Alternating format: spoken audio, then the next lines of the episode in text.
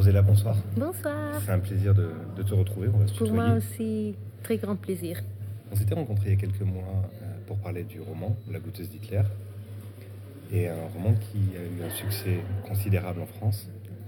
On parle de probablement 100 000 exemplaires vendus avant la fin de l'année, ce qui est colossal pour un premier roman traduit. Oui. Et puis, ce roman a rencontré la route du prix Jean Monnet. Et nous sommes actuellement à Cognac, au Festival des littératures européennes, puisque tu es lauréate Oui. cette année du prix. Alors, très naïvement, je vais te poser la question, mais ça fait quoi ce prix pour toi? Ben, moi, je suis très heureuse parce que moi, je suis très heureuse en général de l'accueil euh, que mon roman a reçu en France. Et, et je suis honorée de, recevoir ce prix qui est très important parce que beaucoup d'écrivains plus importants que moi euh, l'ont déjà reçu. Et, je suis honorée aussi parce que le prix porte le nom de Jean Monnet, qui est considéré un des pères de, l'Europe.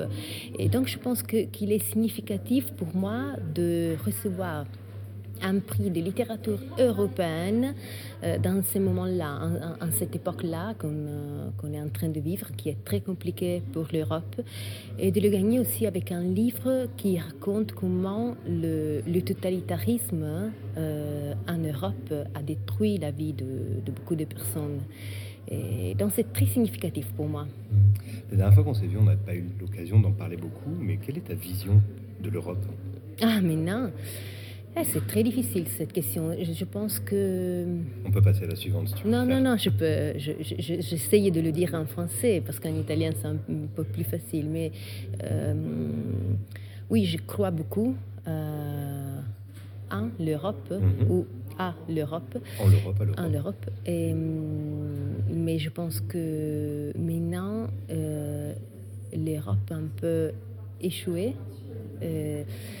Et, je pense par exemple que, que le- l'Europe n'a été capable d'affronter le problème des migrations.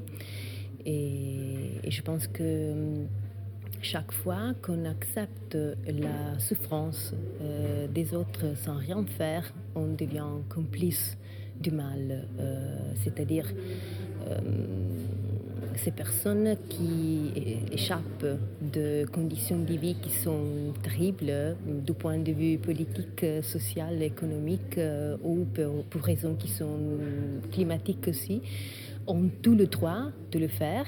Et je pense que nous, on a le devoir de les aider à améliorer leurs conditions parce qu'on est aussi un peu responsable de, ces conditions. Et l'Europe ne veut pas voir le, le problème ou n'est pas capable de d'y faire face, de, l'affronter. Et l'Italie, par exemple, euh, elle a fait, euh, elle, a fait des, accords avec la Libye, mais tu ne peux pas faire des accords avec la Libye pour, pour faire rester les personnes euh, là, en Libye, où elles sont euh, fermées, enfermées dans, dès la guerre. Dès la guerre. Et ils sont euh, violés, ils sont torturés. Et on ne peut pas faire des accords avec euh, un pays qui permet ça. Et donc on devient complice de, de ce mal. Et c'est très, très lié à ce que je dis dans mon livre. Absolument. Euh, C'est la question de la faute, de la faute euh, qui n'est pas la faute de qui provoque le mal, mais de qui l'accepte et de qui fait un compromis avec le mal. Mhm. J'accepte pas le compromis de l'Europe, mais non. Et, et- et c'est d'ailleurs un des grands enjeux politiques en Italie, cette espèce d'abandon de l'Europe qui a laissé l'Italie se débrouiller avec Lampedusa qu'on connaît. Oui, c'est ça que l'Italie dit, euh, mais oui. partie de l'Italie dit. une partie euh, que le gouvernement, euh, le, le- le précédent, précédent Mhm. gouvernement italien disait. Mais oui, je pense qu'en effet, euh, l'Europe aurait dû affronter le problème un peu plus euh, profondément. Je ne sais pas comment le dire en français. Je veux dire, euh, on ne peut pas penser que tout le monde arrive en Italie, à Lampedusa, et après, on, va décider combien beaucoup de personnes vont en Allemagne, combien beaucoup de personnes en France. c'est pas comme ça. Je pense qu'on doit faire un programme, un plan qui est pensé en Europe vraiment tous ensemble. Et c'est pourquoi je pense que le problème, c'est que l'Union européenne n'a vraiment pas encore été une union politique. Ça a été seulement une union économique. Mais euh, je pense que le, but euh, de l'Europe est de devenir vraiment une, union politique. Et, par l'instant, ce n'est pas comme ça.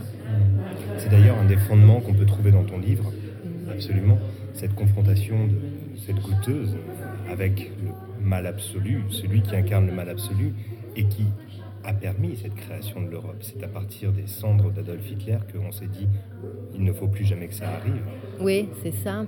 Et tu sais, je suis. Hum, alors, quand j'ai commencé à écrire la Goethe d'Hitler, euh, je suis allée euh, visiter la tanière du loup en Pologne, qui était dans les années 40 la, euh, la Prussie orientale.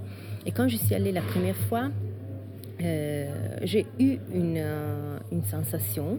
Et quand je suis revenue l'année dernière, euh, oui, l'année dernière, j'ai eu toute une autre sensation. C'est-à-dire quand j'étais en train de, la visiter à nouveau avec une guide polonaise qui faisait beaucoup de plaisantes sur l'Europe. Des plaisanteries, oui. Des plaisanteries sur l'Europe. Euh, et, il disait, par exemple, il disait, par exemple, que l'Allemagne euh, voulait toujours commander comme auparavant, comme dans les années 40, ou bien il disait l'Europe nous a abandonnés en Pologne.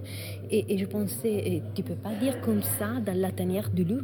Euh, c'est comme dire une euh, blasphémie euh, en église. Mhm. C'est comme ça, c'est-à-dire je, ce lieu-là, le, la tanière de loup, la, la, main de ruine des bunkers, c'était la, la, représentation de, de, de l'écroulement de... Le symbole même. Oui, c'est un symbole.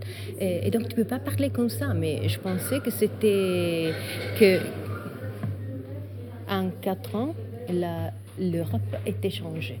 la, la confiance des Européens à l'Union européenne avait été pas détruite, mais elle était devenue moins forte. Et, il était possible qu'une guide pensait qu'il était normal de faire ses plaisanteries dans un lieu qui était très symbolique de ce qui, qui, s'était passé en Europe. Et, et pour la euh, à cause de, duquel, je ne sais pas comment dire en français, euh, l'Europe avait été construite. C'est-à-dire l'Europe avait été construite pour euh, éviter ce mal qui, qui, qui s'était passé et qui était représenté symboliquement de la tanière du loup. Et donc je pensais, quatre ans sont devenus un temps très... Parlons d'avenir maintenant. Hmm? L'avenir, il est éditorial. Alors, en Italie, tu as déjà sorti ce livre mhm. et on en a parlé un peu ensemble. Euh, on attend de savoir s'il va sortir en France, mais tu as décidé de basculer dans la littérature jeunesse. C'est une sorte de grand écart. Pour nous, Français, qui te découvrons avec la goûteuse d'Hitler mhm. et qui n'avons pas la connaissance de tes précédents ouvrages, sauf pour ceux qui ont la chance de parler l'italien, mais l'aventure de la littérature jeunesse, pourquoi? Comment ça s'est déroulé ça? Oui, tu sais, je voulais l'écrire depuis beaucoup de temps. Mm. Euh, j'avais eu l'idée ah, il y a dix ans peut-être. Oui, dix ans, parce que euh, j'ai retrouvé euh, dans, dans, un cahier que j'utilisais quand j'étais en train d'écrire mon deuxième roman, des dessins qui étaient les dessins euh, des personnages de, ce livre pour les enfants. Et par exemple, euh, la femme qui a le le cul, dit comme ça. le, dire, oui. le cul, comme un ballon. Et je l'avais dessiné sur mon cahier parce que j'avais eu, je ne sais pas pourquoi, l'imagination de ces personnages. Et je vais penser à tous ces personnages, mais Et, et j'avais un peu l'histoire, mais j'avais pas de temps de le faire. C'est-à-dire peut-être je voulais euh, j'étais encore trop jeune comme écrivaine et je voulais devenir une écrivaine un peu plus connue. Et après, quand, quand j'ai eu le, le, succès de La goutte Hitler en Italie et après en France, et, et, le livre va être traduit en 30 langues, euh, je ne sais pas. Et oui, merci. Donc j'avais besoin de faire quelque chose de, nouveau, mais c'est-à-dire de retrouver l'inconscience de la première fois, la virginité de la première fois. Donc tout le monde euh, attend mon nouveau roman, mais personne n'attendait euh, mon roman pour les enfants. Et donc j'ai fait ça, parce que euh, je pouvais être libre, libre, euh, libre à nouveau. Et, donc j'ai décidé, euh, cette histoire qui, qui est dans, dans, mon cerveau depuis beaucoup de temps, euh, je vais l'écrire. Et, ça a été très joyeuse.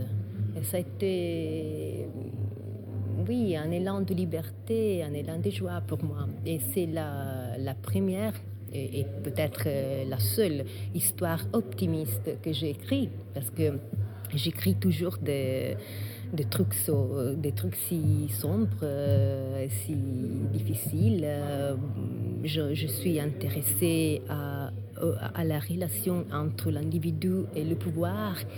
Et donc, je pars toujours des choses très tragiques. Et ma mère me demande Mais pourquoi ma fille te fait comme ça?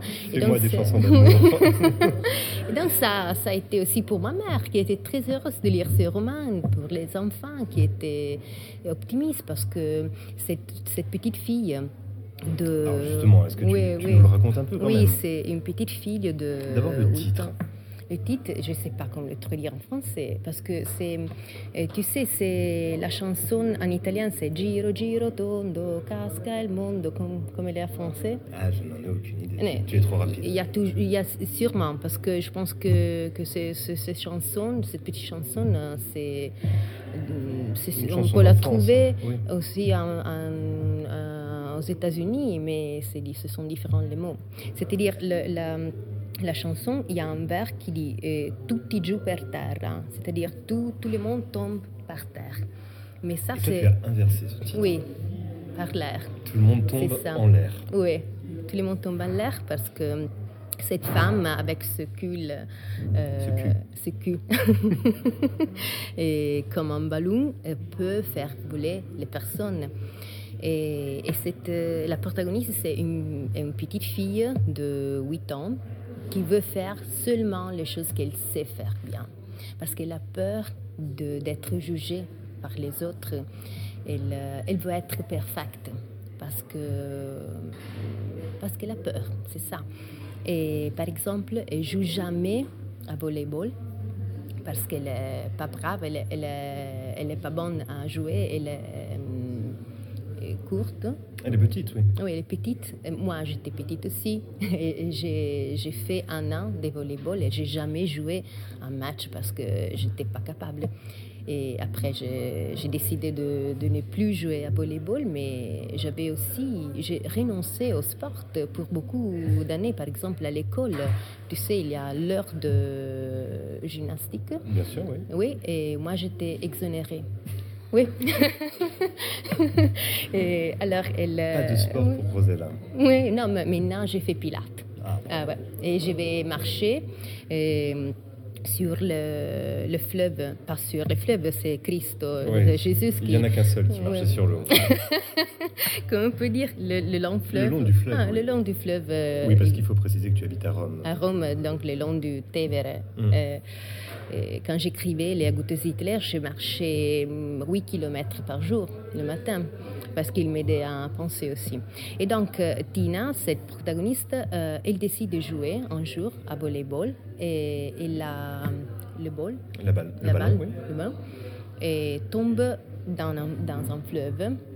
Elle, euh, elle, Elle plonge. elle plonge pour le reprendre. Oui, et parce qu'elle elle, euh, elle a la faute. Elle, euh, elle se sent ju- jugée Ouais. par les copains.